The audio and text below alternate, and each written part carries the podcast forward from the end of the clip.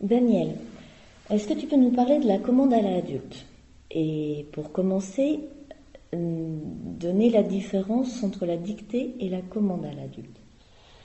Alors, quand un enfant fait une dictée à l'adulte, on lui fait croire qu'il est dans une retranscription de l'oral et que l'écrit serait donc cette retranscription, euh, le même, le même langage.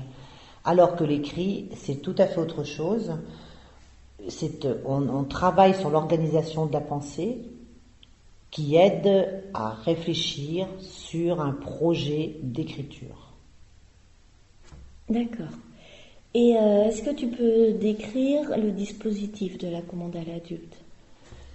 Alors ce dispositif permet à un enfant qui est trop jeune pour euh, produire de l'écrit seul de passer commande à un adulte en travaillant sur, évidemment avec un point de départ d'un projet, en travaillant sur un cahier des charges. Dans ce cahier des charges, il définira, il réfléchira sur son projet par rapport au destinataire, par rapport à ses intentions, par rapport à un point de vue, par rapport aux effets sur un lecteur modèle. Et cette commande, il la passera, ce cahier des charges, il le donnera à un adulte qui, lui, écrira à sa place un texte. D'accord. Et dans ce dispositif, où est le travail d'écriture? Donc, comme l'enfant a proposé, a passé commande à l'adulte d'un écrit, l'adulte va proposer à son tour plusieurs textes à l'enfant.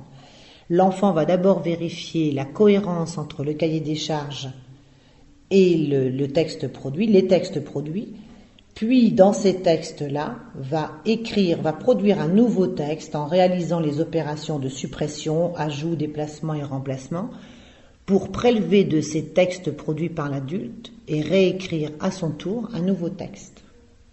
D'accord. Et la commande à l'adulte, est-ce la parole des enfants qu'on trahit? Non, quand, on est à l'oral, on s'exprime de façon éphémère qui ne laisse pas de traces. Mais quand on passe par l'écrit, c'est respecter l'enfant que de l'aider à réfléchir avec lui sur sa problématique d'écriture, sur ses intentions, pour l'amener à produire plus tard un texte seul.